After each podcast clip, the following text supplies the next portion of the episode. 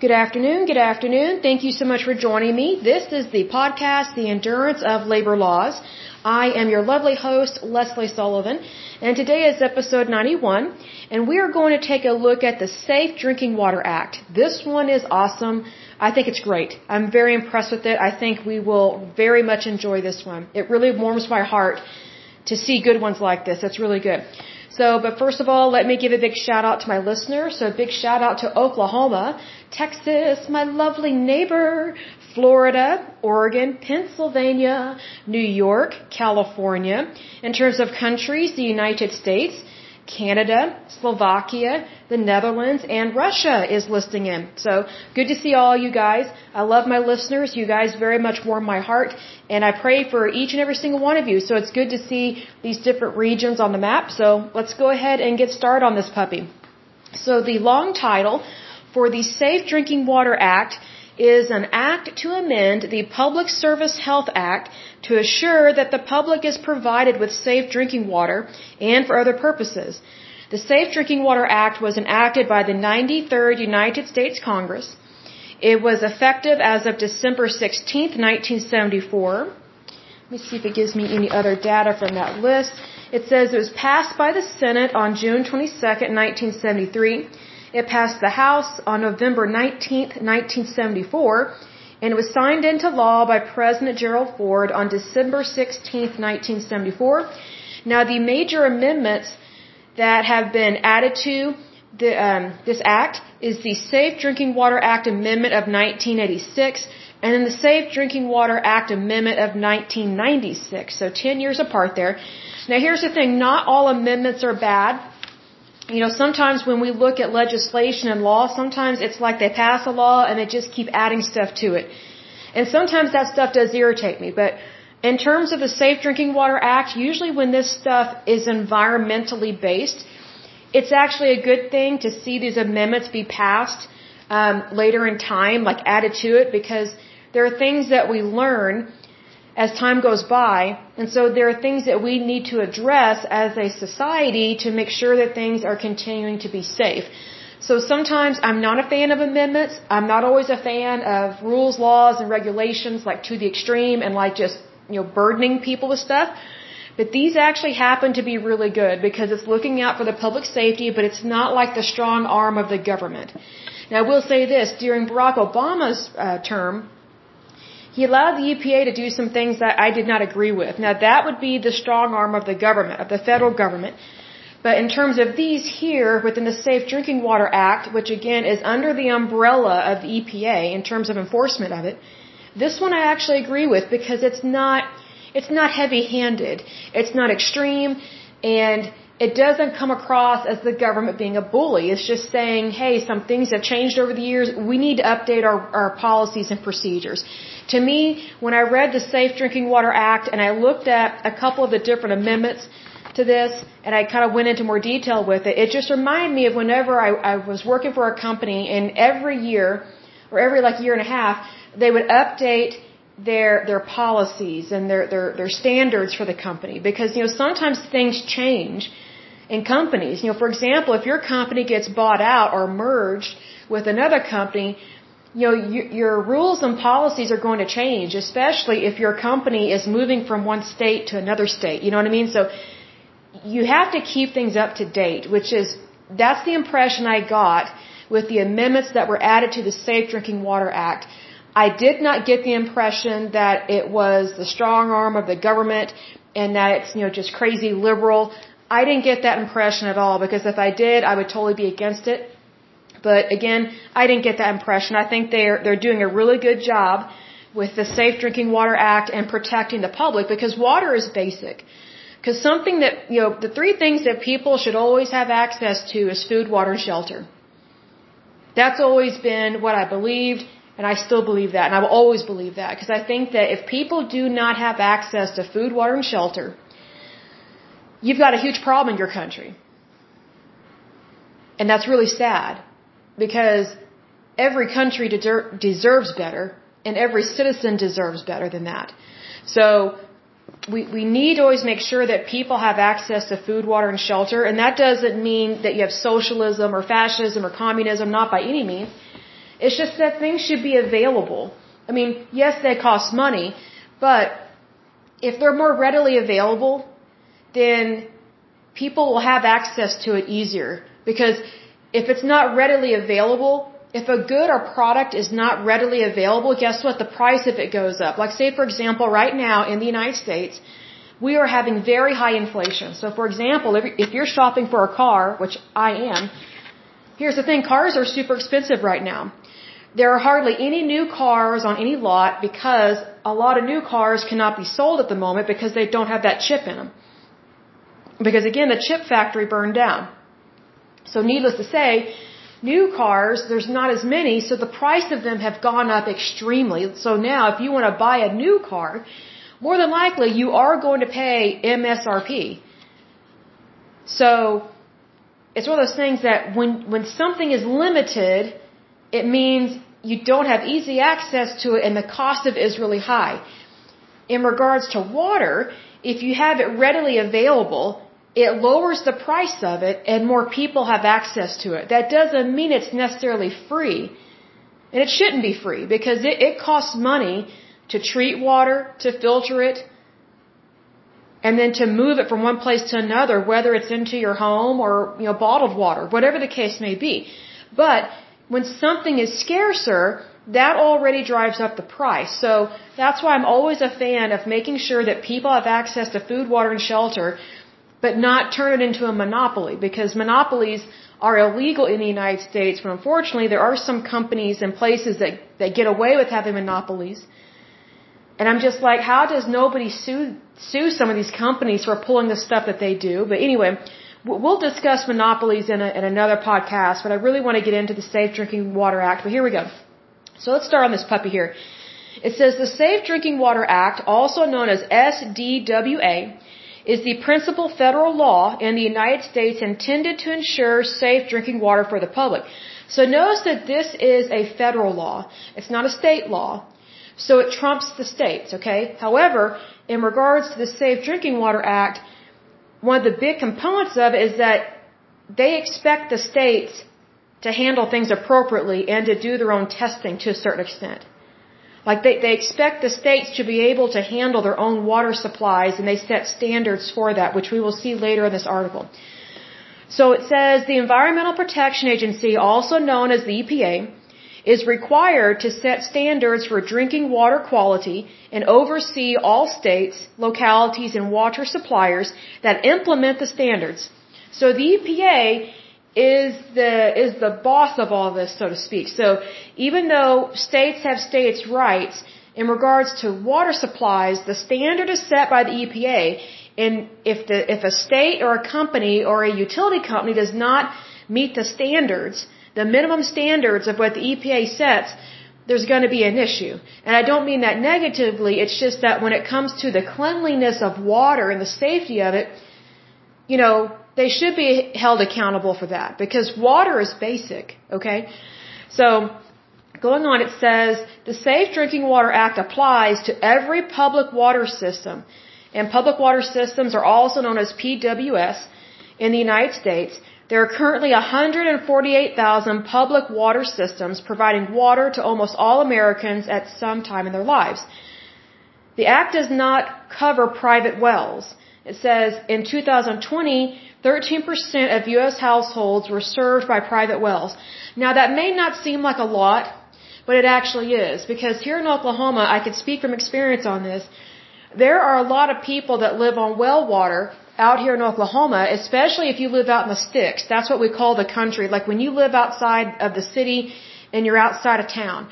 There are a lot of people that they have farming land, or maybe they have cattle, or maybe they just want to live out in the country because they're retired. A lot of them have their own well water. Well, their well water is not, it's not regulated under the Safe Drinking Water Act because it's a private well, as opposed to a public water system.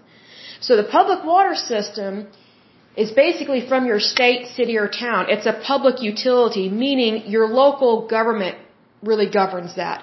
A private water well is where the owner is responsible for it, or you go through a private water company. So you as the property owner are responsible for your own water. Now that might sound burdensome or expensive, but it's actually not. I haven't met a single person that lives out in the country that doesn't like having their own private well. Because they tell me the water tastes better. It's just better for their crops because it's more natural. It's directly from the ground. And it hasn't been treated by anything. Like it hasn't had to go through any kind of tanks or anything. I mean, I know that they, they have a way of treating their own water, but it's just, it's, I guess the better way to say it is, you know, they give me the impression that their water's more pure because it's for the most part coming directly out of the ground. Now when they take it into their house or pump it into their house or wherever, they can put it through their own filtration system that they can purchase. You know, like a lot of people when they live out in the country, they have a propane tank and then maybe a water tank or a septic tank. So, you know, property owners that live out in the country, they're not country bumpkins. They're not stupid. They actually know a lot because a lot is on their shoulders and they have a lot to be responsible for. So they take it very seriously. What's interesting is that they know a lot more about water treatment systems than the average person because the average person does not live out in the country and is not responsible for their own water. So that's the thing. So it goes on to say, the Safe Drinking Water Act does not apply to bottled water. I did not know that. I had no clue. And it says bottled water is regulated by the Food and Drug Administration, also known as the FDA, under the Federal Drug, sorry, the Federal Food, Drug, and Cosmetic Act. I had no idea that that's how bottled water um, was legislated or regulate, I guess I should say. Um, that kind of surprises me, but at the same time, I'm not because the FDA is not always good at regulating things. I'm not a big fan of the FDA sometimes because they sit on a lot of drugs that should have been put on the market a long time ago to help people be healed or cured from whatever they're going through. And also there are so many cosmetics that should not be on the market, that should not be on the shelves. On the flip side of that, there are a lot of cosmetics that should be sold, but yet the FDA is dragging its feet on it. Another issue I have with that, with the FDA and some of the funky things that they do that I don't always agree with, is the fact that, you know, there was one time back in college I kept getting sick from drinking this bottled water. It was like Evian or Avian. I got, it tasted weird. I was like, well, maybe it's just because of the plastic. You know, she was like, well, you know, I, I'm thirsty. I need some water. I got so violently ill. The water was contaminated. But yet it's bottled, it's sealed up. Like, you know, when you, when you twist the cap on a bottled water, I always listen for that clicking noise. And if I don't hear that clicking noise, then that tells me that the bottled water has already been opened and I shouldn't be drinking from it. Well, this one actually was sealed and I could hear those teeth thing clicking, you know, when I opened my bottled water. But I got really sick. So that's when I switched to drinking Dasani and or Ozarka. Those are my top two favorites. So just, you know, be careful about some of the bottled water that you drink. And if you keep getting sick from the same type of water or the same water source, you know, now I know to report that. Back then I did not know you could report that. But first of all, stop drinking it. And number two, report it because there, there might be a bacteria or bacterium that has contaminated the tanks, the pipes, and the water where it's being stored or treated. But I didn't know that back when I was 18 or 19 years old. I mean, most, most teeny boppers don't know that, especially back then, because back then, we didn't use the internet like people do now. Like, it was rare to use the internet back then. Usually if you used the internet, it was because you're having to write a research paper. And even then, most of the time, you still had to go to the library and get a book and check out a lot of books. So, I mean, things have changed over the years. Like information is way more readily available as opposed to back in the day. So, for sure, things have changed. So it says here the Safe Drinking Water Act requires the EPA to establish National Primary Drinking Water Regulations, also known as NPDWR, for contaminants that may cause adverse public health effects.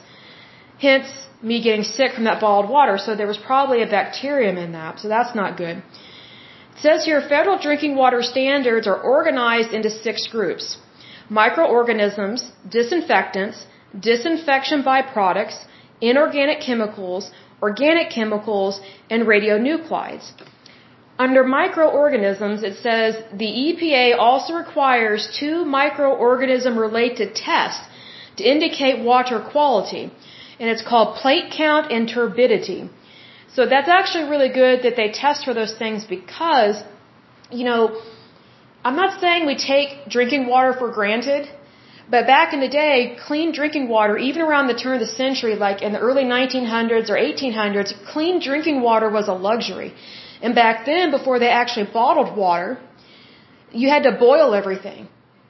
That was really the only way to disinfect your water was to boil it. That's why if you go to a museum where it talks about the turn of the century and it talks about like what cooks or chefs had to do in the kitchen, especially like the servants of the house, one of the main jobs of the servants was to boil large amounts of water. So that's why they have these huge pots that you and I probably don't use. But a lot of these pots, like the larger they are, especially for back then, it was mostly for boiling water so they could have clean drinking water because without boiling it, they could not drink it. Another example of this is the Puritans. Now the Puritans were a religious group of people. They were not bad. They were kind of extreme in their religion, but you know, that's just kind of how religion is sometimes. But the Puritans um, were from Great Britain, and they left Great Britain to escape religious persecution and to be free. So they came to the United States. We were not the United States just yet, I would say. So they they came to the United States, and I'll double check my facts on that, like when they landed here, because there's the Puritans and then the Mayflower, and then there was the French and Indian War, and there was other things going on. So I will get you the dates on that because I can't think of it off the top of my head.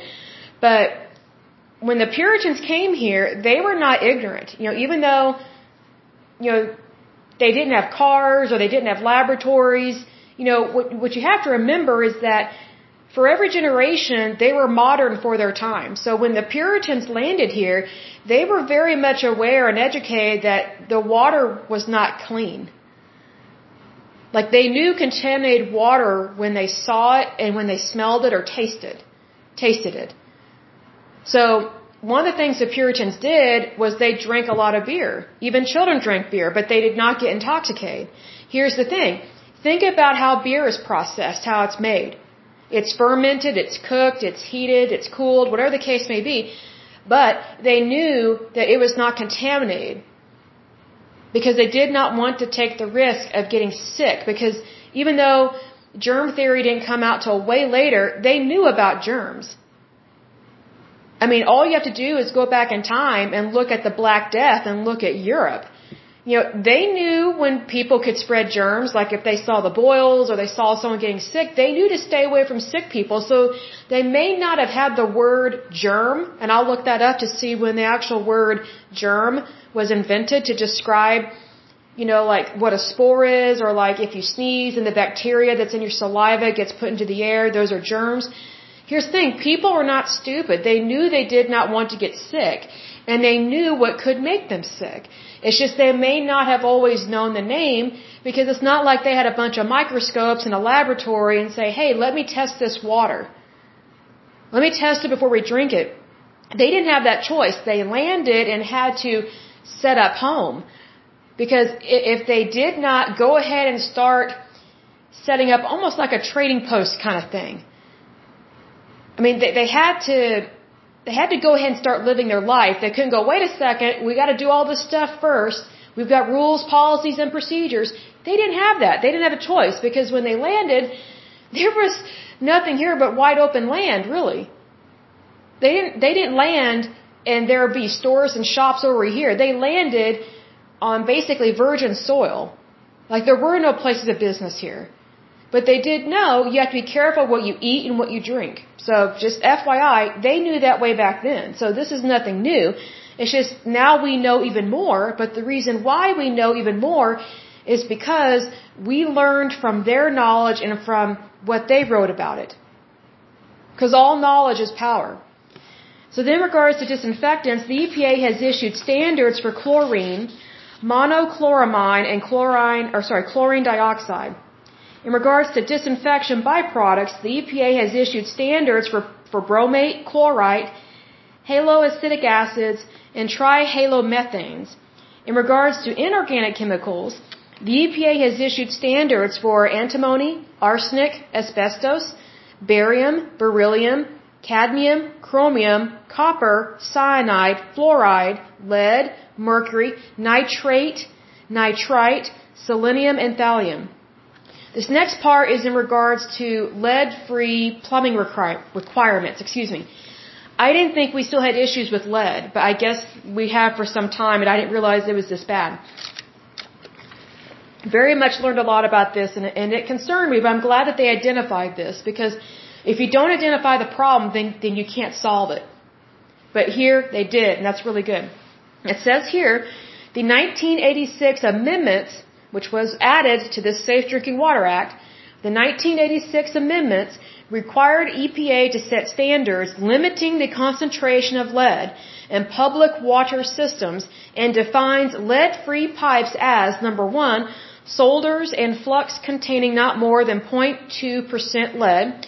Number two, pipes and pipe fittings containing not more than 8% lead. And number three, plumbing fittings and fixtures as defined in industry developed voluntary standards issued no later than August 6, 1997, or standards developed by the EPA in lieu of voluntary standards.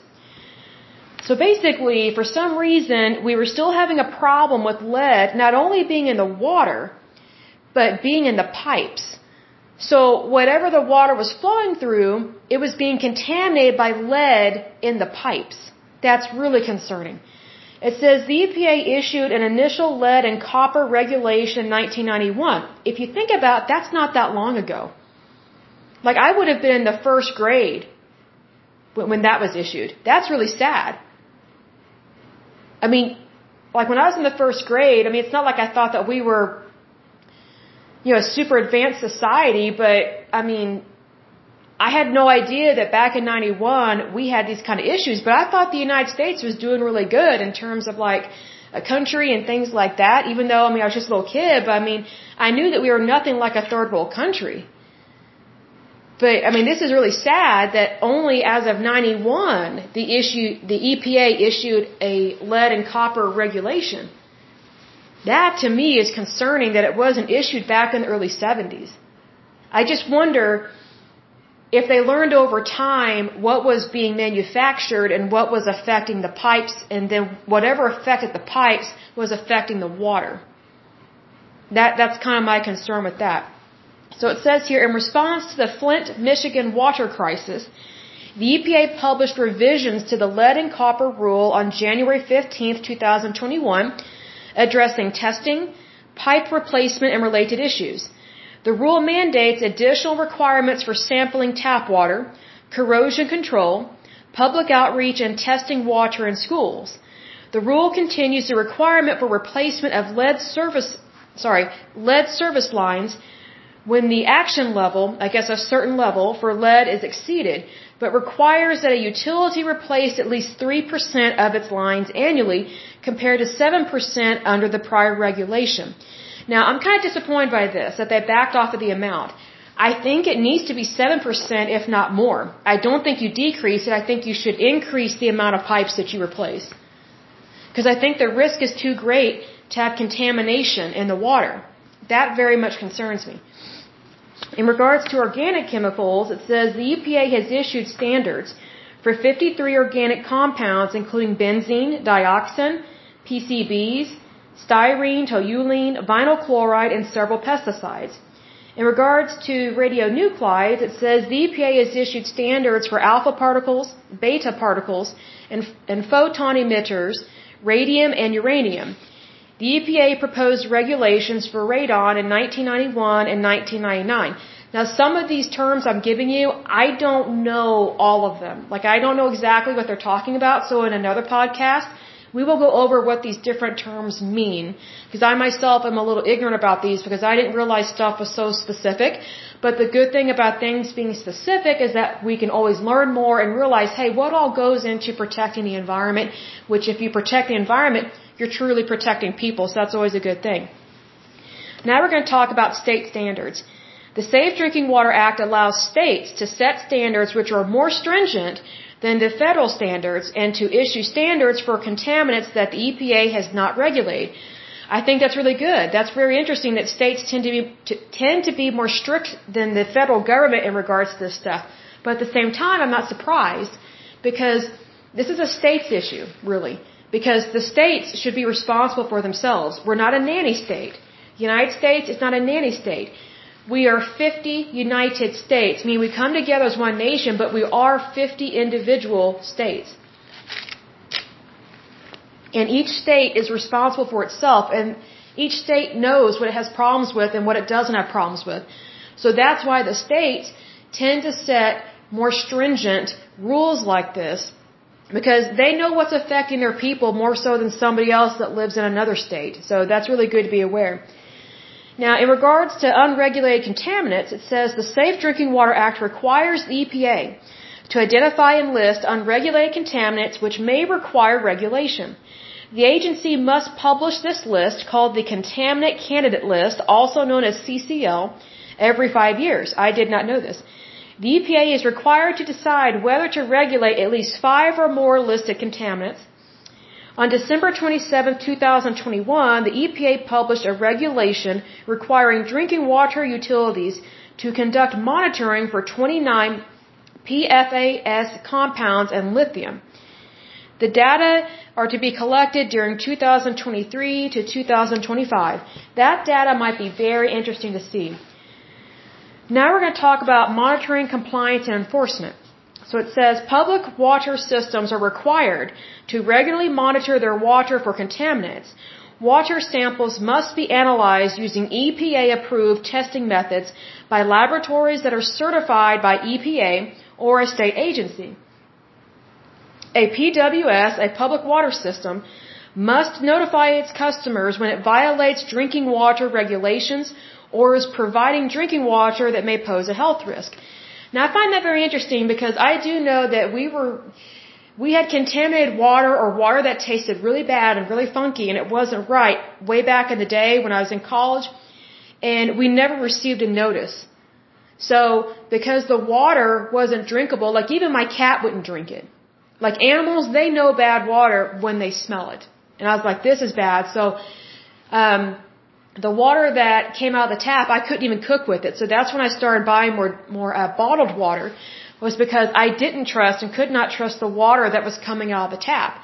Now I couldn't do anything about the water that was uh, being used in the bathroom, like to wash my hands or brush my teeth or wash my hair. But in regards to the kitchen, a lot of people started buying uh, those water filter things that you screw on your tap, and so the water gets filtered as it flows through it when, when you turn on the faucet at your kitchen sink.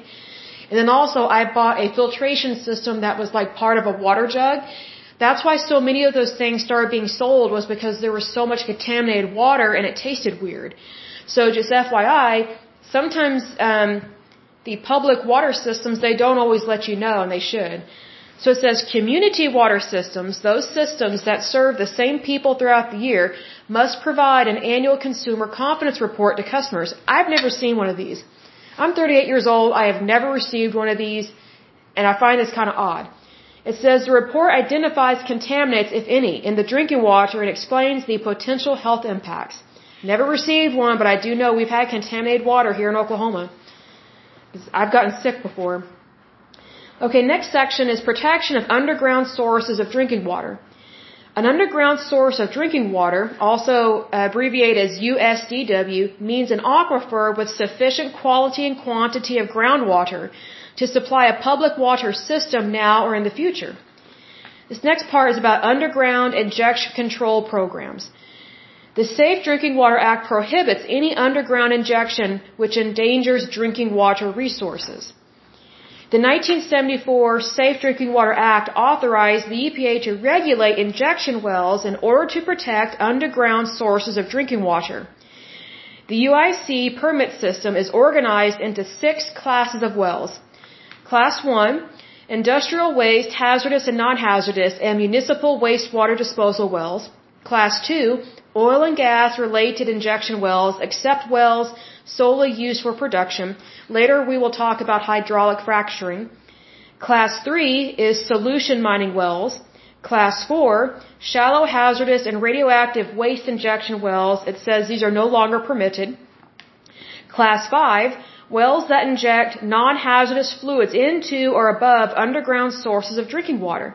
Class 6, geologic sequestration wells for carbon dioxide.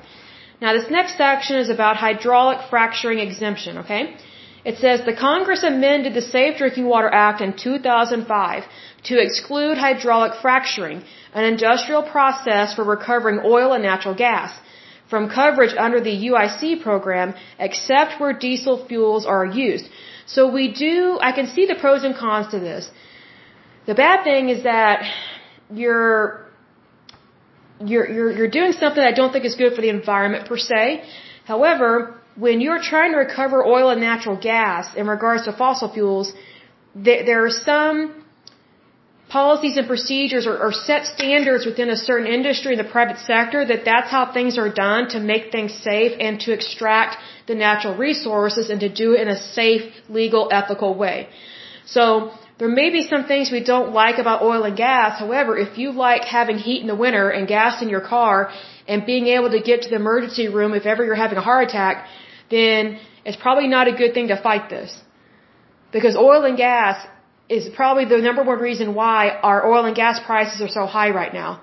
Because of inflation and because of the pipeline that is no longer being put through from Canada. Which is stupid and sucks because we have every right to, to do business and to get that oil and gas here. Because we still need it anyway. Like just because someone limits how much oil and gas we have that doesn't mean we're going to stop driving our cars. It just means that you and I are going to suffer the cost of it at the pump, which is exactly what's happening. Like I think it's like almost four dollars a gallon here in Oklahoma, and I spoke to some guys recently. They said it's like almost six dollars or something a gallon in California because they're from Los Angeles, and they said it's ridiculous. So it's one of those things like people still need to get to and from work. They still need to get to the hospital. So it makes no sense to drive up gas prices and to limit our natural resources. There is a good ethical way to extract natural resources from the environment. But if you don't give people a chance to look into how to do that, if you just punish people and you punish companies, you're only shooting yourself in the foot. So there are always safe and ethical ways of how to extract natural resources. And that's what we should be looking into. And that's what these companies do for a living. I've said this before in a previous podcast. There was a friend of mine, her boyfriend, he was studying some kind of engineering degree. I can't remember the exact word, but it had to deal with, with oil and gas.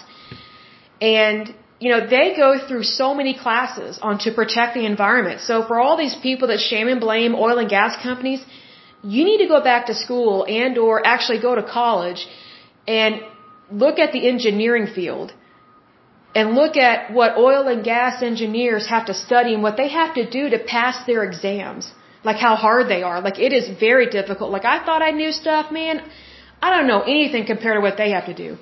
But there's so many standards that are set by the industry and by the companies that are actually way stricter than what the federal or state government does. Because these companies know that if they hurt or harm the environment, First of all, that's unethical and it's immoral, but it also proposes a, a safety risk to the employees that are there at the site and also to anybody that lives within that area. So, you know, I cannot think of a single oil and gas company that doesn't care about people and doesn't care about how it handles the environment. Because here's the thing, oil and gas companies, they're going to hire the best of the best, right? They're going to hire the cream of the crop. So needless to say, the private sector, it does a really good job of monitoring itself. So for sure, give people the benefit of the doubt. Like, here's the thing. Unless you suspect something, you should never, well, let me put it this way. We should never shame and blame people anyway. But you should really never question somebody unless there's something there that is questionable. Because if all you ever do is questioning someone about something, and, and yet there's no evidence to it, like, like you're just causing problems. You're just being a muckraker. Like, give people a chance to do their job, do it well. Most people are good and kind people. And that's a wonderful thing. So it goes on to say the Act requires states to establish wellhead protection programs to protect underground sources of drinking water. Wellhead protection programs must specify the duties of agencies, determine the wellhead protection areas, identify sources of contaminants, implement control measures to protect the wellhead protection areas, and a contingency plan for alternative drinking water supplies in the event of contamination. The next part we're going to talk about was kind of creepy to me. It's about airline water supplies. So it says in 2004, the EPA tested drinking water quality on commercial aircraft and found that 15%, which is a lot, 15% of tested aircraft water systems tested positive for a certain type of bacteria. The EPA published a final regulation for aircraft public water systems in 2009. The regulation requires air carriers operating in the United States to conduct sampling for this bacteria, management practices, corrective action, public notification, operator training, and reporting and record keeping. An airline with a non-complying aircraft must restrict public access to the onboard water system for a specified period. Now here's the thing.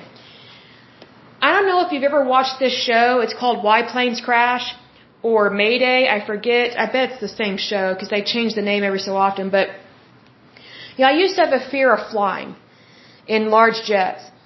And the way that I forced myself to get over it, and I would not recommend this because I regret doing this, but the way that I got over it was I forced myself to watch every episode of Mayday or Why Planes Crash. It was like 36 to 42 hours of planes crashing.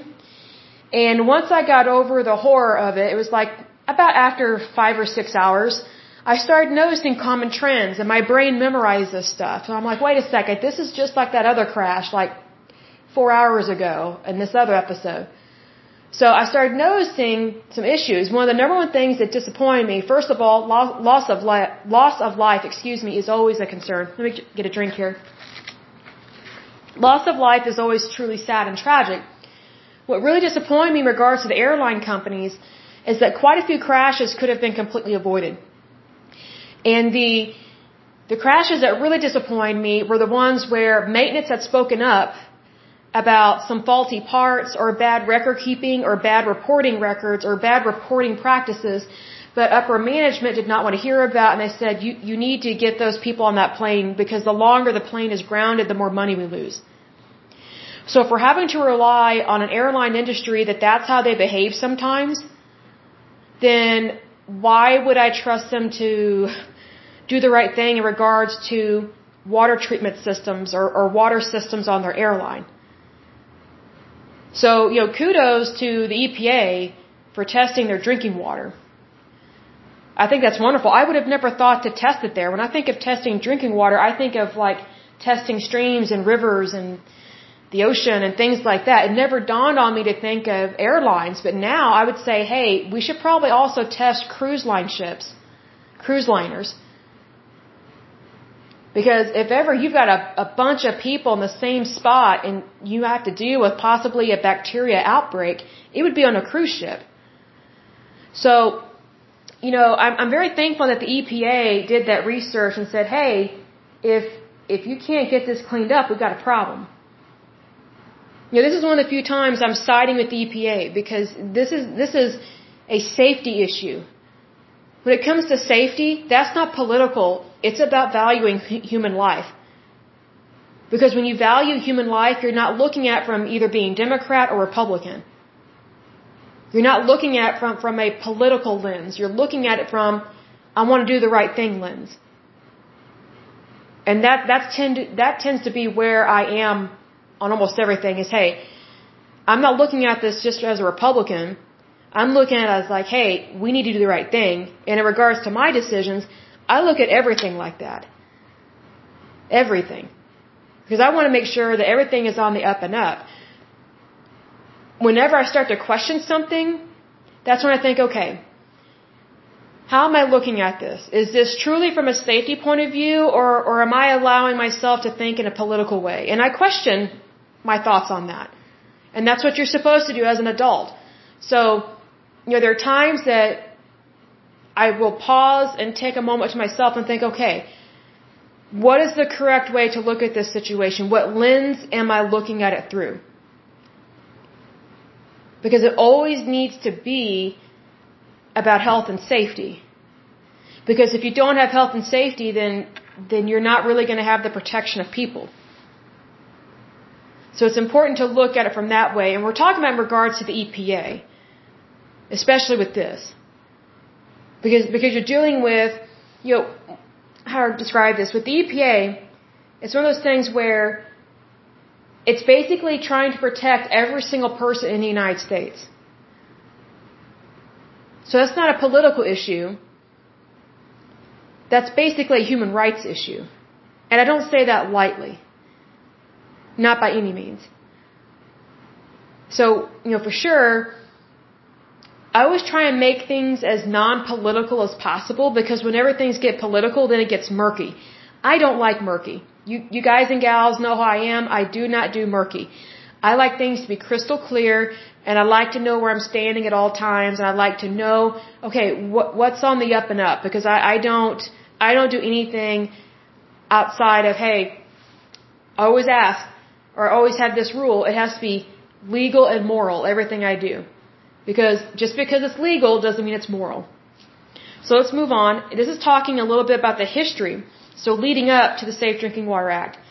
So prior to the Safe Drinking Water Act, there are few, there were few national enforceable requirements for drinking water. In 1914, the U.S. Health Services, also, or sorry, the U.S. Public Health Services, also known as PHS, published a set of drinking water standards pursuant to existing federal authority to regulate interstate commerce and in response to the 1893 Interstate Quarantine Act. Now, I have not looked at this act, but if I had to guess, it's in regards to the different outbreaks that occurred around this time. You see, we forget that way back in the day, they didn't have vaccines, they did not have antibiotics, and so whenever there was an outbreak, which typically they had outbreaks of typhoid fever, yellow fever, measles, mumps, rubella, polio, and tuberculosis. So the way that they combated those diseases was they enacted, they enacted different quarantines. Because they knew that quarantines, or sorry, not quarantines, disease could spread if you're if you have people going from one town or one city to another. So that's why it's probably the the uh, Interstate Quarantine Act. And if I had to guess, and I am guessing, I bet that means that if you were sick, you could not travel on the interstate. You had to stay home. I will I will look up that act and see what exactly it says. But you know, we don't have quarantines like they did back then. Quarantines were way more common and they were way more serious. They were way worse than, than COVID-19. Way worse, because get this, they didn't have hospitals like we do now. They didn't, they did not even have emergency clinics or just walk-in clinics like we have now. Things were very basic back then in terms of healthcare. So the way that they protected people was to have quarantines. You know, I think we forget about the flu epidemic. I think it's of 1918 it killed a lot of people in the United States. Like whole towns were shut down. You know, there was this one documentary I saw about the the the flu epidemic of 1918. There was this doctor. Um, see, back then GPs handled everything, general practitioners. So if there's a town, the GP he would deliver babies, take out appendixes, he'd see you for a sore throat, and he would typically do house visits. Well, during this time, it wasn't uncommon for general practitioners, excuse me, I have the hiccups. It wasn't uncommon for the for the GP of the town to go make a house call because someone in the family has the flu and by the time the doctor gets there like the, the family would call for a house call in the morning and then by the time the doctor gets there like three or four o'clock in the afternoon five out of eight people in the family are dead from that flu that hit because it was such a deadly strand of the flu See, more people have died of the flu than of COVID-19, especially here in Oklahoma. See, the good thing about people taking extra safety standards and extra safety precautions in regards to stopping the spread of infectious disease is that at the same time they're trying to stop the spread of COVID-19, you know, flu cases dropped. It was amazing. I was like, oh my goodness, we're not having hardly any flu. That's great. Because prior to COVID-19 breaking out, Oklahoma got hit with the flu horribly every year. The only reason why Oklahoma was ever in the news in the fall or winter months was because we had some of the worst cases of the flu and like the highest death rates of it. But here's the thing. So many people would not get vaccinated. And they would not wash their hands. They would not cover their mouths when they coughed, sneezed, or hacked. And they would not stay home when they were sick. So the good thing about COVID-19 is it, it really woke people up to how infectious disease works. Which I think they already knew. I think a lot of people were just lazy and didn't care to protect human life. Because I remember this one guy, I no longer went to his place of business after he pulled this, but he was the owner of this business. It was this really good sandwich shop. And he was going on and on about how he never gets the flu vaccine. I was like, well, what if you get the flu? He goes, oh, I never get the flu. I was like, how do you know? Because sometimes he sounded really sick. Really sick. And so he'd be hacking, and I'm like, and he's touching people's food. It's like, okay, so you're against vaccines, you're against antibiotics, but yet you're infecting people. And he's touching people's food. Like, that is such stupidity, it's unbelievable. But anyway, moving on. It says, improvements in chemical testing methods in the 1970s, particularly for synthetic organic chemicals, allowed for the detection of smaller concentrations of contaminants. This is a really good point that modern medicine was really picking up speed here in the 70s. You know, yes, they had laboratories that went back all the way to, the 20s and 30s, but you know, technology changes over time. So that's why sometimes we have these amendments to these acts, is because things change over time. So there's nothing wrong with that. In regards to the 1974 Act, it says the EPA was mandated to contract with the National Academy of Sciences, also known as NAS, for a, for a major study of contaminants in drinking water that might have health significance and to issue revised regulations once the NAS report was completed. I have never heard of the National Academy of Sciences, but I will definitely take a look at because if they're helping the, the EPA, I say by all means help them because they may have more uh, access to data that the EPA does not. So we need to count our blessings. This next section is briefly about the 1986 amendments.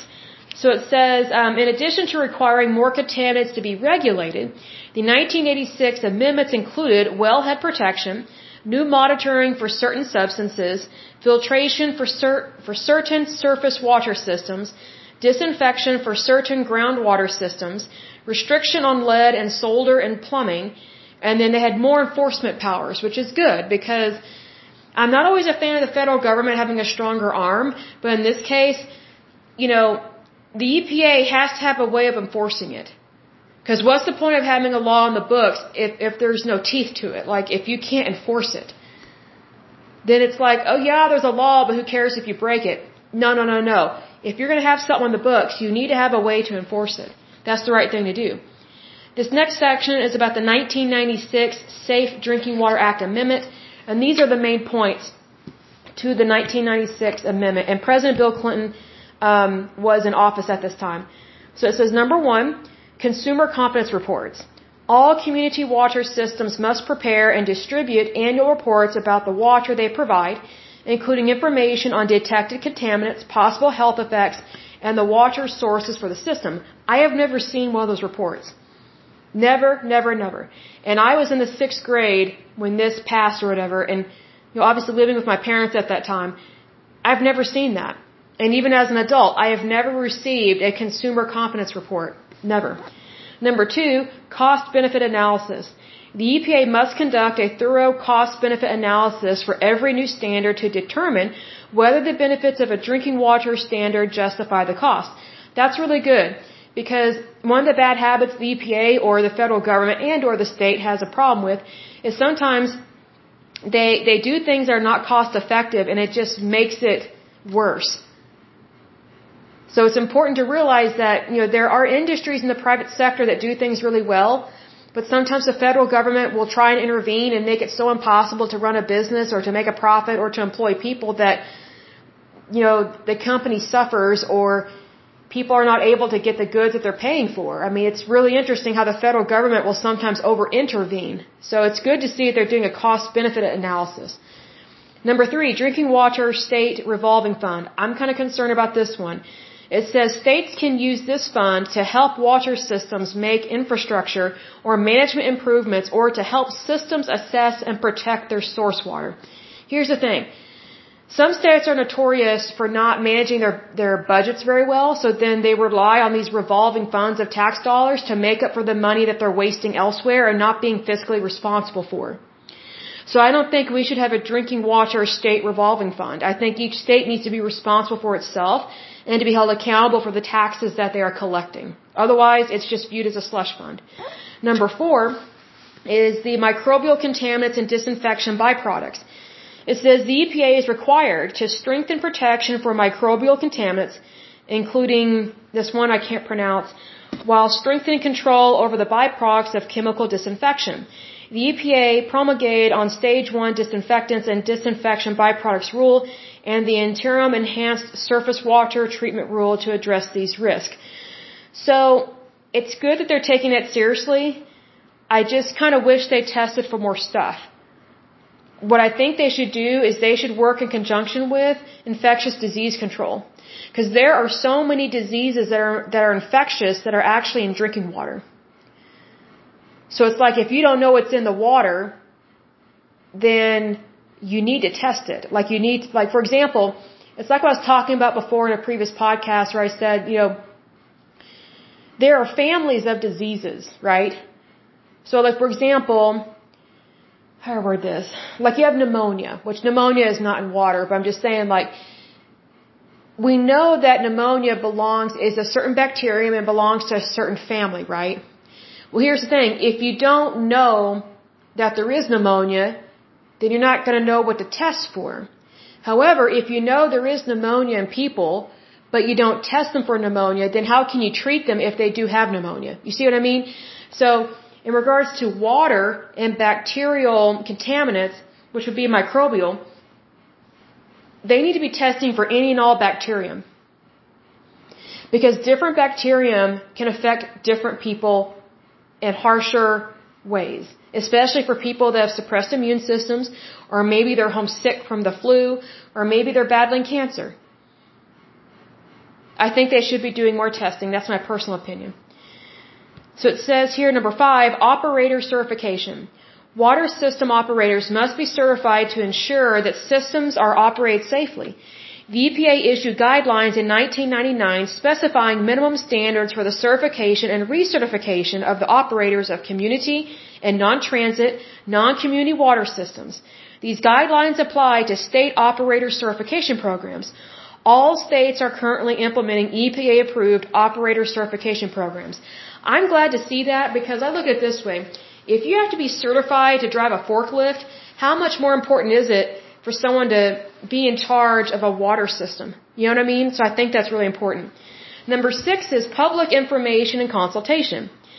The Safe Drinking Water Act emphasizes that consumers have a right to know what is in their drinking water, where it comes from, how it is treated, and how to help protect it. The EPA distributes public information materials on its website and holds public meetings, working with states, tribes, local water systems, and environmental and civic groups to encourage public involve excuse me involvement. Sorry, my mouth's getting dry. Okay, so number seven, small water systems. Small water systems are given special consideration and resources under the Safe Drinking Water Act to make sure they have the managerial, financial, and technical ability to comply with drinking water standards. Now, this next small part is in regards to the 2005 amendment. Through the Energy Policy Act of 2005, the Safe Drinking Water Act was amended to exclude the underground injection of any fluids or propping agents other than diesel fuels used in hydraulic fracturing operations from being considered as, quote, underground injections for the purposes of the law. Then we move on to the 2011 amendment, and it says Congress passed the Reduction of Lead in Drinking Water Act in 2011. This amendment, effective in 2014, tightened the definition of lead-free plumbing fixtures and fittings. I'm surprised we're still having problems with this. We know the dangers of lead, like why is there still an issue? I kind of find that odd. So that's a little strange to me. Okay, now we move on to the 2015 amendment. It says the Drinking Water Protection Act was enacted on August 7, 2015. It required the EPA to submit to Congress a strategic plan for assessing and managing risk associated with algal, I'm not sure I pronounced that, A-L-G-A-L toxins in drinking water provided by public water systems. The Grassroots Rural and Small Community Water Systems Assistance Act was signed by President Barack Obama on December 11, 2015. The amendment provides technical assistance to small public water systems to help them comply with national primary drinking water regulations. That's actually really smart to do that. So that way we're not leaving anybody out of the loop. This next part is about the 2016 amendments.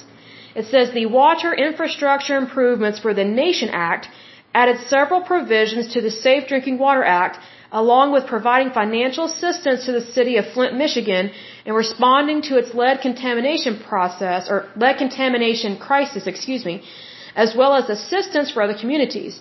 The provisions include expanding the water infrastructure public-private partnership loan program. I'm concerned about that one. Requiring public notification when household drinking water contains lead levels above the EPA action level. Establishing a voluntary program for testing for lead in drinking water at schools and child care centers. And creating a public information clearinghouse on alternative drinking water delivery systems. Now here's my issue with this. Okay. Some of these things I agree with, some I do not. So in regards to Flint, Michigan, I think Michigan needs to take ownership of this. And here's the thing. We already have rules, laws, and regulations, and we already had testing procedures on the books. And something fell through the cracks in Flint, Michigan.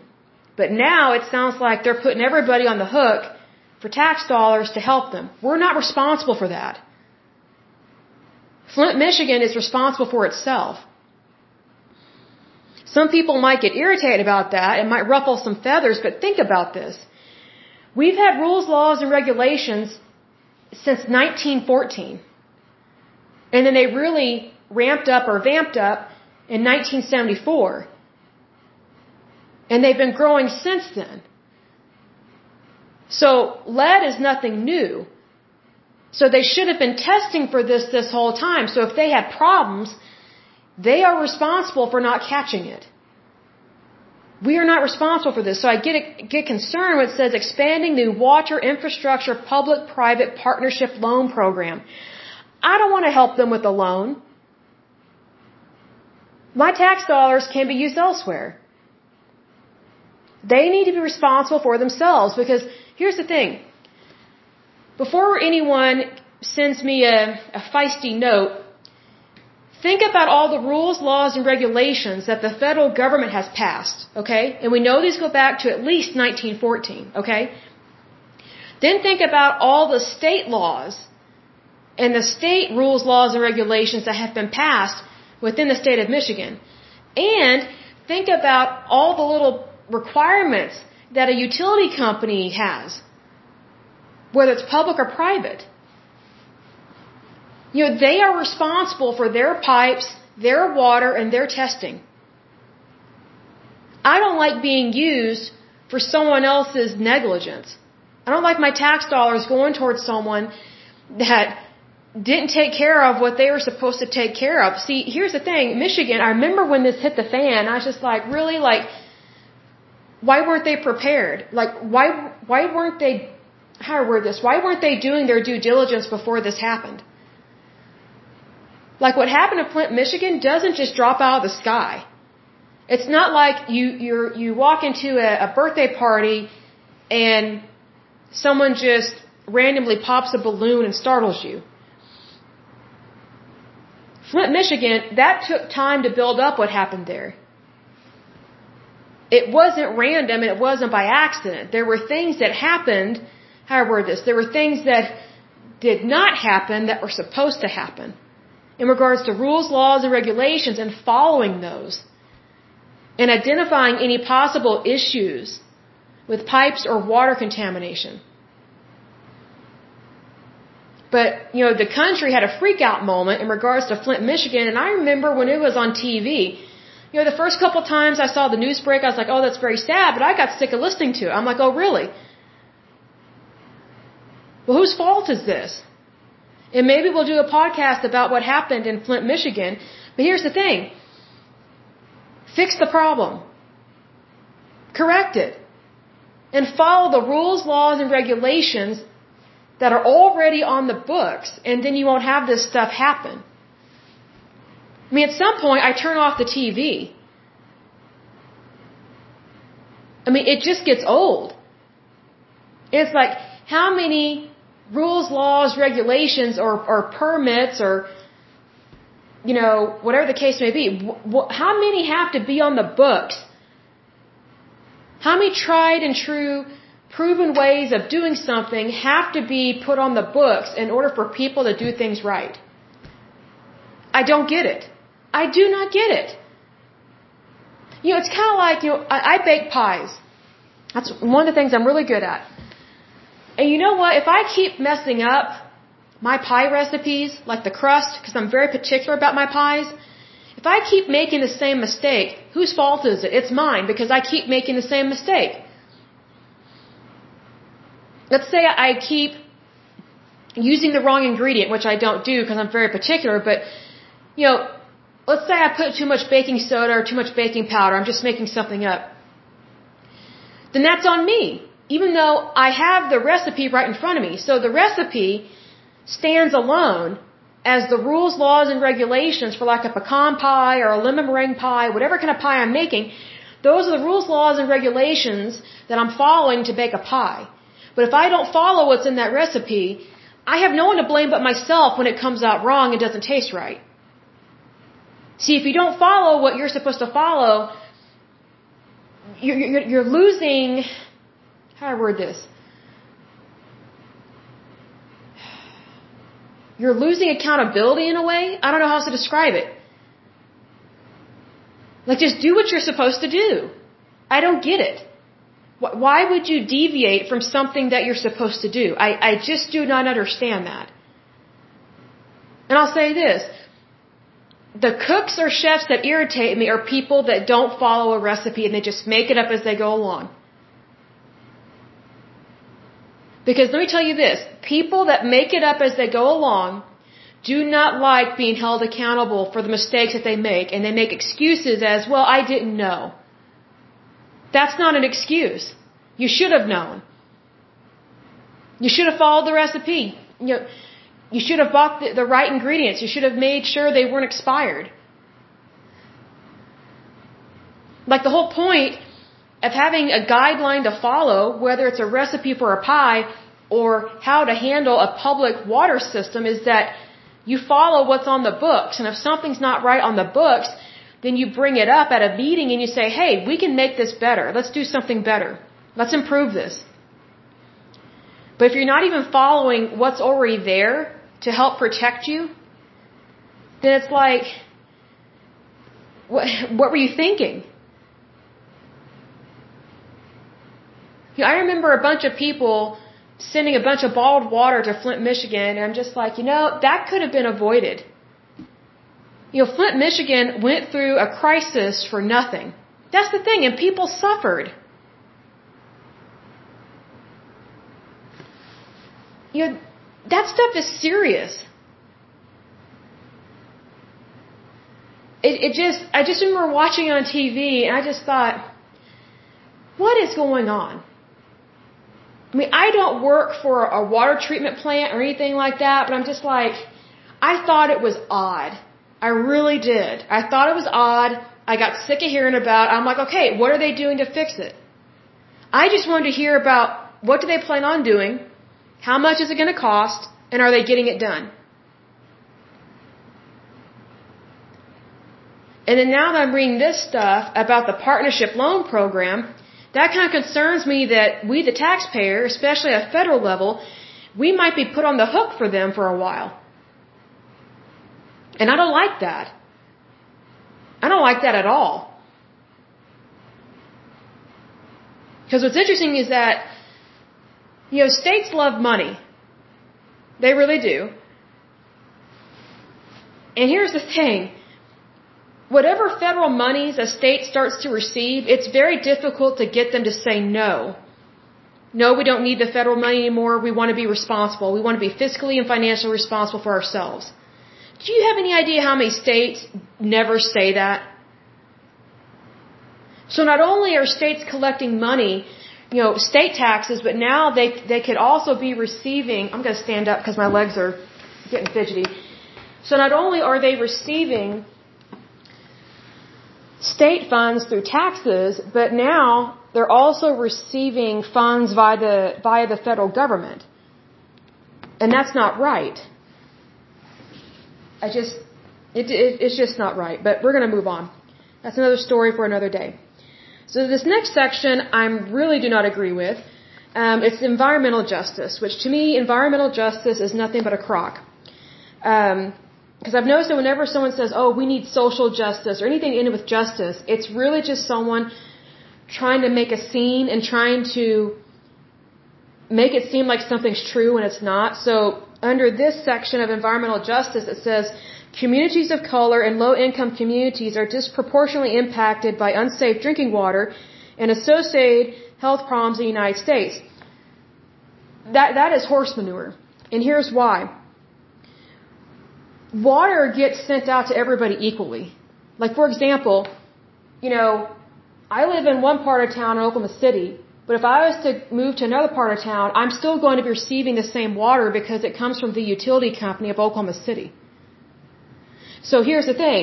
If African Americans and low income communities, I'm not saying this is happening in Oklahoma City, but I'm just saying that if African Americans and low income communities in Oklahoma City are being affected by unsafe water, then so is everybody else. Because everybody is getting the same water. So that is a very jaded, it's a lie, technically. It's a flat out lie. Because it's like, here's the thing. Here's the thing. If if African Americans and or low income communities are being impacted in any way by unsafe drinking water, they need to report it. They need to report it because they should have safe drinking water. But here's the thing. If they are receiving unsafe drinking water, it's not because of the color of their skin or their income. It's because there's something going on at the water treatment plant, like something's going on at the utility company that needs to be addressed. So this, this is not a race issue or an income issue or a injustice issue. It's a water testing issue. You know, we need to call a spade a spade on this. This is ridiculous. You know, I can't stand lies like this.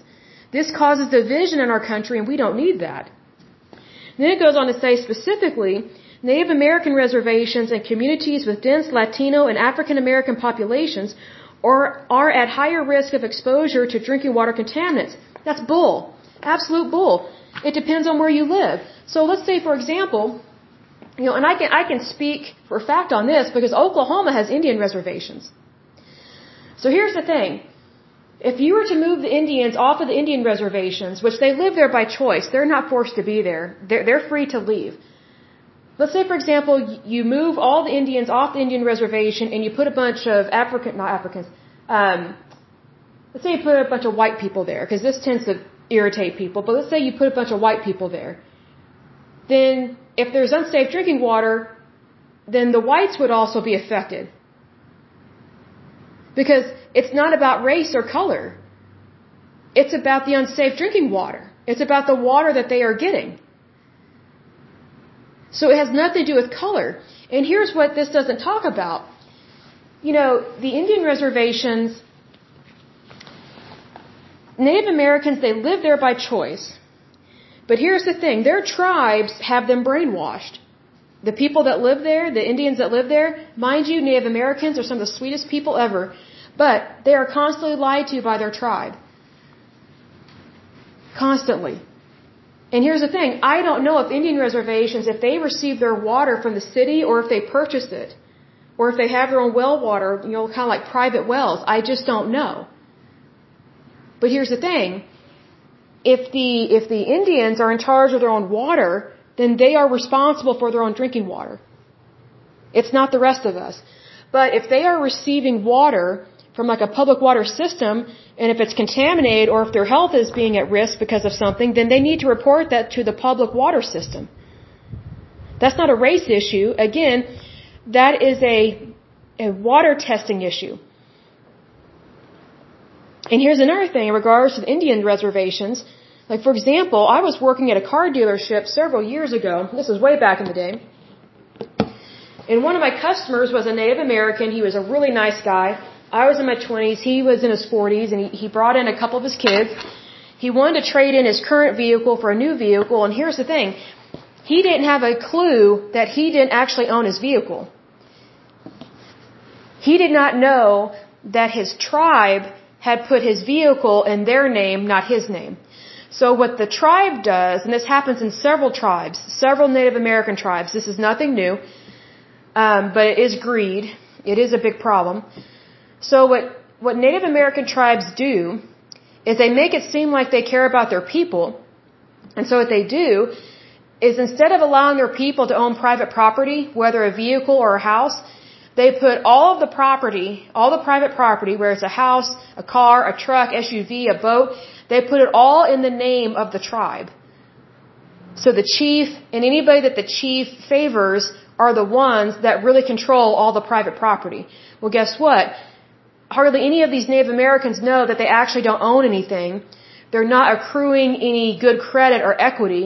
So then when they go to sell their home or they go to trade in their vehicle, they're always in shock that they don't actually own any private property. They own nothing. So, so the tribe keeps them poor. That happens all the time. And you might say, well, Lesley, there's casinos. Yeah, they're very corrupt. They make a lot of money, but it does not go to their people. It only stays at the higher ups within the Indian tribe. You know, the chief and whoever he or she decides to have money. It's, there's so much corruption within Indian tribes, it's insane. It's ridiculous. And it happens all the time, but no one talks about because it's like, oh, we can't talk about anyone with a different skin color or we can't talk about the Native Americans. I'm like, yes, we can. Like, if we're going to call a spade a spade, then, then we have to be honest about this stuff. So this article goes on to say that one study found that levels of contaminants in the drinking water of two Nebraska Native American reservations were significantly higher than regional contaminant levels. Again, contact your public water system. Because if it's, if that's really true, which I doubt that it is, but if it's true, there's a problem going on at the treatment plant that has nothing to do with someone being Native American. Again, if you were to remove all the Native Americans from those two Nebraska reservations or whatever and put a different people there, they would also be exposed to contaminants. It has nothing to do with race. It has to deal with how the water is being treated and or not being treated and if they are doing the proper testing. Because obviously, if this is true, they're not testing it and they're not treating the water appropriately. So that is a very jaded sentence and it's a lie. And here's the thing. People that live on reservations, they believe all this stuff. They believe that they're the victim. I'm like, you know what? As long as you live a victim mentality, you're always going to have a poor life. See, a lot of these Native Americans, they don't know that they can leave their reservation. They can go out and get a normal job just like anybody else. The tribe brainwashes them. And also, tribes are very violent.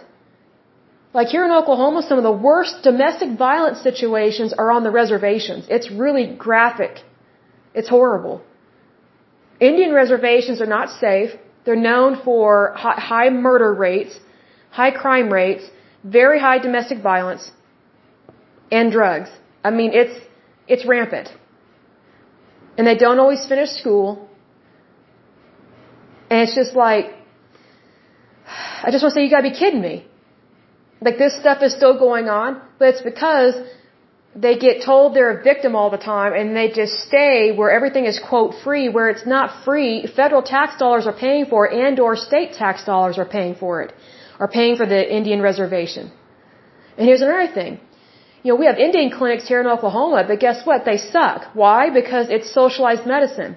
They're told it's free. It's not free. The taxpayers are paying for it, but it's some of the worst health care you have ever seen. But here's the thing. They're told that that's free, but then they won't go out and go get better health care.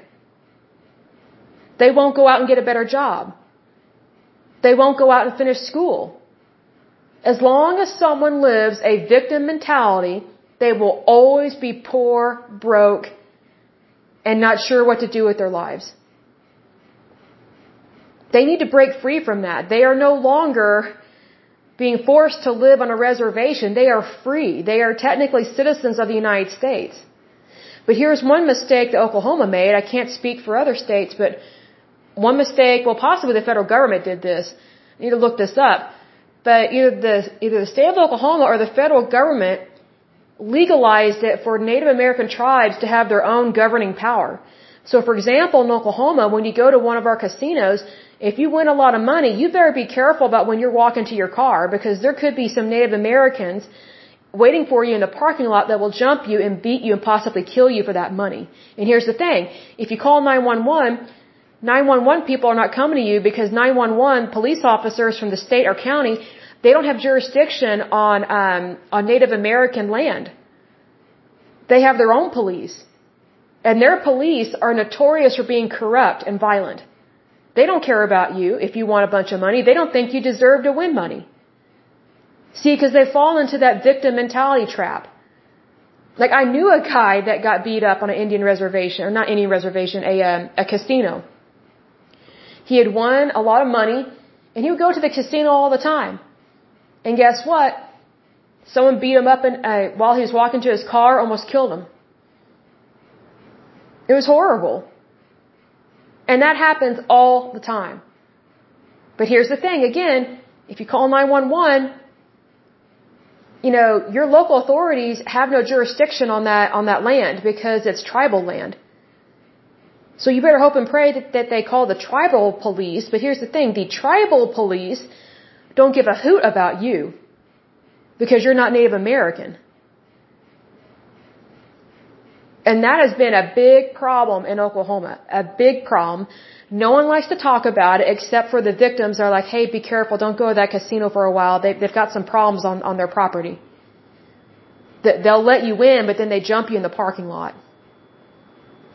So just FYI, it's not safe. Goes on to say another study found that Latino residents in Tucson, Arizona had higher than average levels of contaminants in their drinking water which were linked to higher rates of cancer and neurological disorders among residents. That is not true. Here's the thing. If, if Latino residents in Tucson, Arizona are having higher than average levels of contaminants in drinking water, then so is everybody else. It has nothing to do with skin color. And you need to report that to your public water system. It's not a race issue. It's a water testing issue. Like stop living a lie, stop crying wolf, stop saying, oh, woe is me, oh, discrimination. Like, this is what people are calling environmental justice or injustice. I'm like, really? Is it, is it injustice to lie about people? Is it injustice to lie about your situation? Is it injustice to cry wolf when you're actually the wolf? Like, I don't fall for stuff like this. I just don't fall for it because I get sick of hearing it. I'm just like, you know what? This is a water testing issue. This is, it has nothing to do with race because anyone that lives in that area, it doesn't matter what their race is, if they're drinking contaminated water, they're drinking contaminated water. It doesn't matter what race you are goes on to say also it is understood that low income residents of the Appalachian region of West Virginia are disproportionately exposed to contaminants in drinking water from coal mining in the region. Okay, what a crock. Okay. So here's the thing. Let's say a bunch of rich people lived in the uh, Appalachian region. Oh, let's say they're white. Let's say they are super rich white people who love to go tanning and love to buy expensive perfumes and colognes and the women all have fake French uh, manicured nails and the guys drive uh, Lamborghinis. Let's just go all out and be extremely white, okay? So, here's the thing. If you had a bunch of rich white people living in the Appalachian region of West Virginia, they would also be exposed to contaminants in the drinking water. It wouldn't just be low income residents. Because it doesn't matter what money you make or what money you don't make, it's water. Water that is available to everybody. So again, this is not a social injustice issue or an environmental justice issue or a income issue. This is a water treatment plant issue. This is a public water system issue. This is a water testing issue. And here's another thing. It already tells us what the problem is. It's from coal mining. And also, these people might be living near a Superfund site and they may not realize it. They may not know it. And here's another thing. They don't have to be poor. They can move. They can get a different job. Here's another thing. If you're living in an area that has bad drinking water, number two, report it. Or sorry, number one, report it. Number two, move to a different area. You don't have to stay where you are and be broke. That's the great thing about the United States is that you can move up. You can always move up to the middle class, upper class, billionaire class, whatever the case may be. You do not have to stay where you are. Now the reason why I said, hey, let's just say, hey, these are rich white people, you know, in place of the low income residents. Here's the thing. The rich are blamed for so many things in this country and so are white people. And I'm so sick of that. And I can't even stand the term white. Cause you, you know what white is? Most white people are a mix of several different races. And the word white is not a race, it's just a color. But yet, whenever you are filling out new hire paperwork for your employer, you have to put like what race you are. I'm sorry, white is not a race. But yet they put African American, they put Latino, they put all, they, they list all these others specifically, but white people, you know, we're not considered to have a race. We're just white. Why find that offensive? Because you know what? I actually did the 23andMe test, and guess what? My test didn't tell me, oh, you're white, you're 100% white, that's all you are. Didn't say that at all. I didn't think it would. But guess what? I am a mix of so many different races, and not all of them have white skin coloring. I've always known I was a mix. I just didn't know it was so diverse. But I've always been, you know, a little offended at filling out paperwork that wants to know my race. And I'm like, well, I, you know, how come African Americans get to have their race listed, but my race isn't listed? Like to start, you know, I'm French and Irish and a whole bunch of other things, but how come being French isn't listed or being Irish isn't listed or being Welsh? I mean, or being Danish or being a Swede or being Russian or Ukrainian. But when it comes to white people, we're just viewed as, oh, you're just white. Really? That is racist. That is racist. Unbelievably racist. I can't stand it. Because you know what? I don't think of myself as a white person. I just think I'm a person. And I know that my heritage, for starters, is Irish and French, but I'm also British in terms of my genealogy. Like I'm a whole bunch of other things as well, but those are just to name a few. But because there's there's actually reverse discrimination geared at whites, geared at white people. Like how is that being inclusive? It's not. That is injustice to be racist towards somebody and to not even look at them as a whole person. Just go, oh, your your color, oh, you're white, you're just white.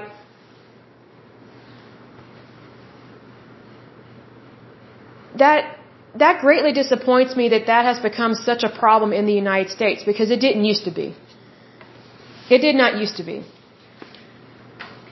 I mean, I kind of figured when I was younger, when I saw how the um, new hire paperwork changed over the years, I was like, you know, it gets more and more insulting towards one particular group of people, and it's towards anyone that is fair skinned. I'm like, wow, so my heritage doesn't matter, but everybody else's does. So anyone that's fair skinned, their heritage doesn't matter. It does matter. It does matter. And get this, you know, this injustice or this racism is nothing new, but it's really picked up speed in the last 10 years. It really has. Because now they're claiming there's environmental justice or injustice and all this stuff. I'm like, really? So are we going to talk about how there's reverse discrimination against fair skinned people? I mean, are we going to talk about everything or are we only going to talk about what only the few want to talk about?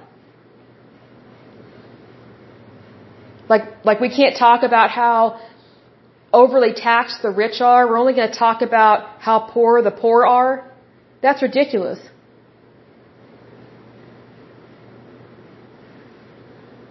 Being rich is not a crime. Being fair skinned is not a crime.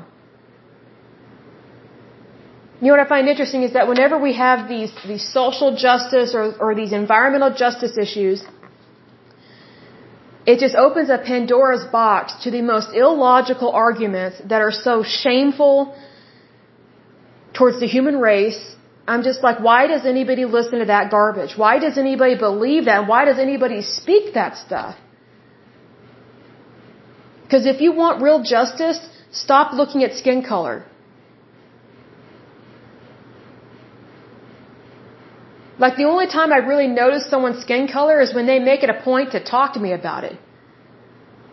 Because I'm looking at the person as a whole. Like I'm looking at the person as an entire individual. Like I'm not just going, oh, they've got interesting skin color. Like I don't, I don't think that way. But what's interesting is that in our society right now, they've got, you know, whites against blacks, whites against Latinos, I mean, you might as well just say whites against the entire planet, except for Europe. If that's the race card they're going to play. But guess what? That's not even a true statement. We're not against anybody. If anything, we get targeted all the time for stuff. And I'm just like, grow up. Get a day job. I mean, really. And here's the thing. I'll close with this. There's another new catchphrase out there called white privilege. I'm like, really? You think it's a privilege to be white? Because it really doesn't feel like one right now. Considering all the lies and the hate that fair skinned people have to deal with. I mean, some people told me off online. I'm just like, wow, really? I mean, I just kind of shrug my shoulders and go, what has happened in our, in our society? It's gotten so hateful, so divided. And I'm just like, you know, how can anyone say there, there's a problem with white privilege when we have so many African Americans that are super wealthy athletes, like millionaires, that make way more money than any white person. I'm just like, wow, like, I'm sorry, are they going to call that black privilege? No, they're not. But whenever a white person does well, which I don't even like using the word white, but whenever, whenever a white person does well, oh, that's white privilege. And you look down on people. I'm like, no, actually we don't.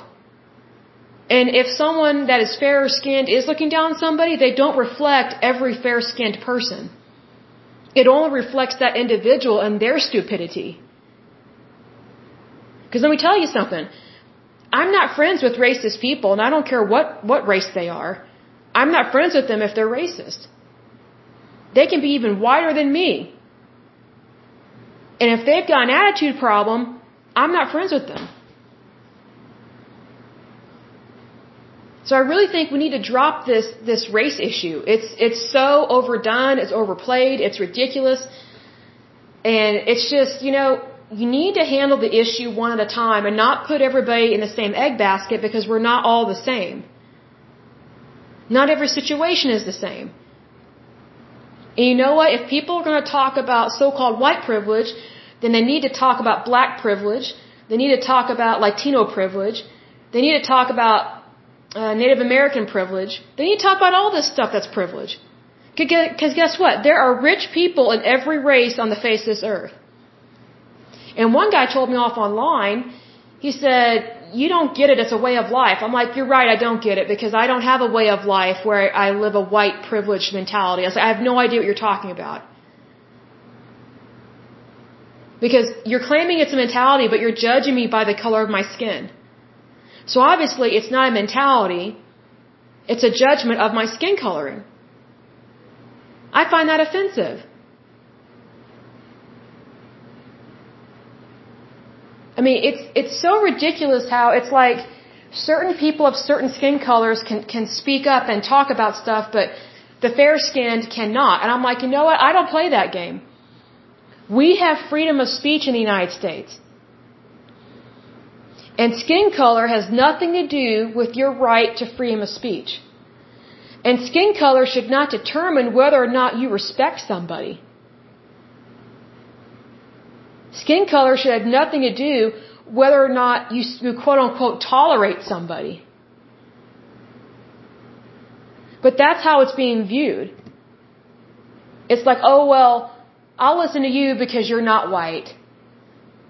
You know, these white people, they, they just have white privilege, they're stuck up. I'm like, really?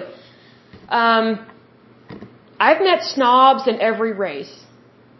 And most of them I met in college. I've met stuck up people in every race of both genders because you know what? It's an individual choice.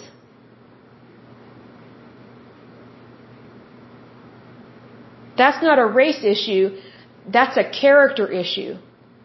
Like a character quality. If someone chooses to be mean or hateful to you, that, that's a reflection on that individual. It's not a reflection of their race their town, their city, their state, their country, their, their employer. I'm like, where does the shaming and the blaming stop? It needs to stop with the individual that was behaving inappropriately.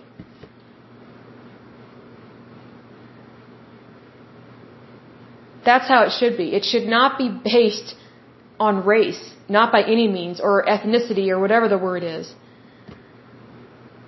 Like, I never thought that I would be falsely accused of white privilege. I'm like, oh, you want, you want to live my life? You want to walk in my shoes? Come on over. Come on over. My life is not easy. And I've been through some serious hardships over the years. A lot of things I don't talk about.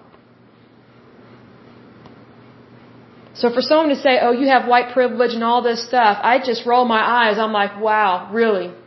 Really? First of all, I'm not white. Number two, hardship can affect anybody at any time. It doesn't matter what race they are.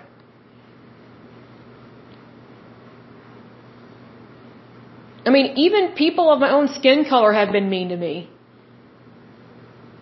Is that racist? No, it's a reflection of the individual. African Americans haven't been nice to me. Does that mean all of them are bad? No, it just means that individual was not kind to me. There have been some Mexicans that have not been nice to me. Does that mean Mexicans are all bad? No. Actually, most Mexicans are really cool. They're really nice. And I've actually met some really cool business owners over the years that own their own business that, that are Mexican. They're wonderful people. But I don't think they're bad just because I came across a rude one in, in times past or whatever. Or let's say I meet someone from another state. Let's say I meet someone from New York, you know, because New, New York is known for being um, kind of loudmouthish kind of thing. Do I think all New Yorkers are the same and all New Yorkers are rude? No.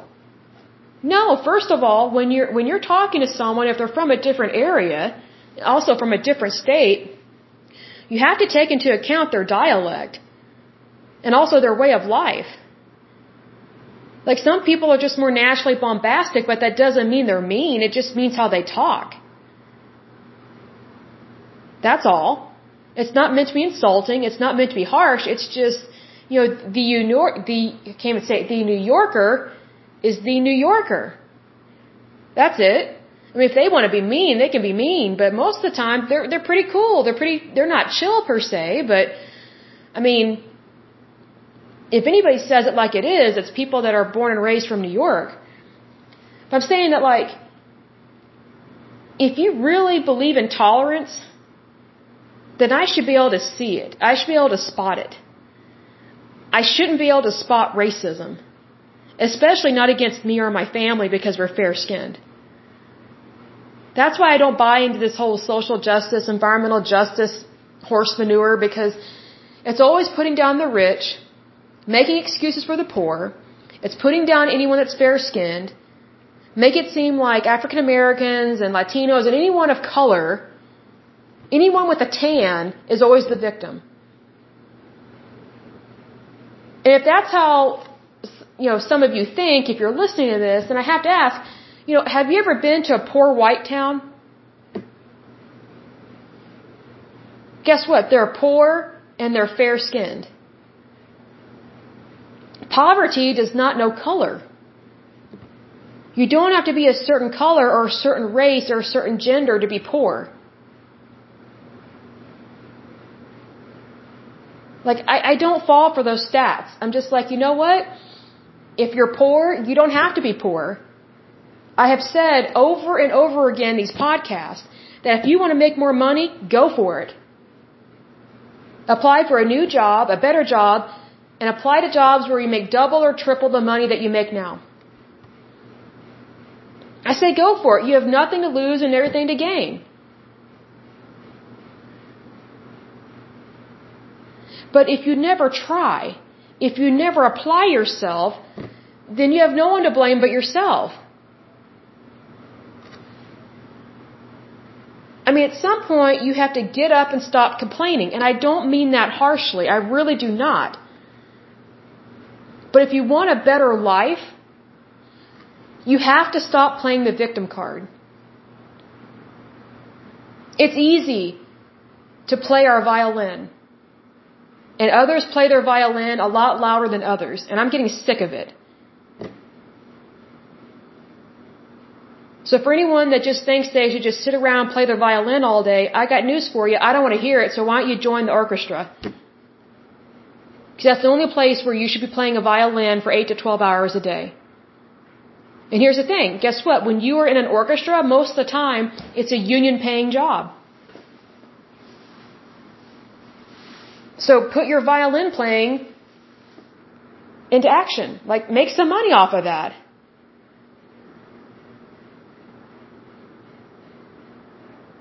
I always tell people, if you want a better life, go for it. You deserve it. You deserve a better life. Don't stop where you're at. Keep going till you get to the top. And even when you're at the top, keep going. Just, just keep going. You know, a, uh, a mentor of mine from years ago told me, Lesley, there's pie in the sky. I'd never heard that before, but when he said it, I, I understood it immediately. I got it, like instantly. Just got it like that. I was like, wow. I have been sabotaging my own career with this poverty mindset that I have been taught and raised in. And I, I didn't know or think that I was worth more than, than what I am. But also I didn't know my self-worth. Uh, I was actually worth a lot more, especially in terms of employment and what I'm worth in terms of salary. But, but when you start to look up as opposed to look down, your life will get better. And that's one of the things that I hope that whoever hears these podcasts, I hope that every day your life, first of all, is a blessing day and every day it gets better. And that you never look back. You keep pushing forward no matter what. And I'm preaching to myself as much as I am to you. I have to take my own advice. Because sometimes it's, I'll just say it, sometimes it's tough. I mean, here recently, I had to do business with a company that, wow, they showed their true colors. I was like, man, do I want to sue these people? And I'm seriously thinking about it. But I'm thinking about, okay, how do I, I gotta get my case together because you don't go into court not prepared, right? But here's the thing. I had prayed for a good business deal. It did not turn out to be a good business deal. However, I learned a lot. I learned a lot. And even though I was stuck in a contract, we worked it out, but now I know what to do whenever I come across a company like that that works in a particular industry and tries to pull a fast one like this again. Because I've never seen it before. It was news to me. It was brand new to me. I was like, wow, this is crafty and cruel. You know, I could easily sit around my house and mope about it. But I chose to get up and go for a walk. And I even went to Sonic, even got my vehicle and went to Sonic and got a Dr. Pepper. I was like, you know, I'm not going to let those losers get me down. Because I'm sorry. I'm not sorry, I should say this. When someone's a loser, they're a loser. When someone's a jerk, they're a loser. when, when they're corrupt, they're a loser because they don't even have the courage or the stamina to be honest and to have integrity whenever they're conducting business. So in those moments, I have to remind myself that I'm not the problem. I'm doing everything I can on my end. Everything is on the up and up. Everything I do is legal and moral. So being that I know that I do everything that is legal and moral, so when something doesn't go right, I know it's on the other person because I know who I am. And I know how I conduct myself in my business. So I've learned not to get hung up on weasels. Because weasels could care less whether you live or die. They just want to suck you dry of your money. But here's the thing. Don't ever be afraid to take someone to court. I'm not afraid to take them to court. I'm just getting my, my court case together is what I'm doing right now. Because I want to make sure that when I go to court, I cream them. And it's legal to do that. And it's also moral. That's another thing. If you're a Christian listening to this, if God be for you, who dare be against you? When you know you've been wronged, God will fight for you. He will win your case for you. Because I was thinking about when these people were being jerks to me, and they were, they were from another state. They were being such weasels. It was unbelievable. I know that God saw everything. And that, that, that brought me joy and that, that calmed my heart because I was like, okay, I know I'm not the only one that is seeing this. My Heavenly Father is seeing this. He hates it. He can't stand it. So you know what? I don't need to be angry about it because I can easily get angry about weasels. I know that about myself. But here's the thing. I just hate the behavior. I pray for the person, but I hate the behavior. But it really brought me peace in my heart to know that you know what? If I'm aware of this going on, God's aware of it, and even even more so, He's way more aware of what they're doing than I am, because He knows everything and He sees everything. So don't ever throw God out of the picture. Don't ever forget that hey, He sees everything and He's He's taking care of you. So if you've got any kind of problem in your life, go to God with it. Go go to Him in prayer. I do it all the time multiple times a day. I kid you not, because you know what? There's some days that are tougher than others. And I just go, wow, I never thought I'd have this happen. I was not expecting this. Sometimes people are so crafty, they sideswipe you in different situations, eh, or they blindside you, whatever the case may be. And it's just like, wow, I was not expecting that. Sometimes it just takes me so aback, I just don't know what words to use. But when I go to court, I'm going to know exactly what words to use, that's for sure.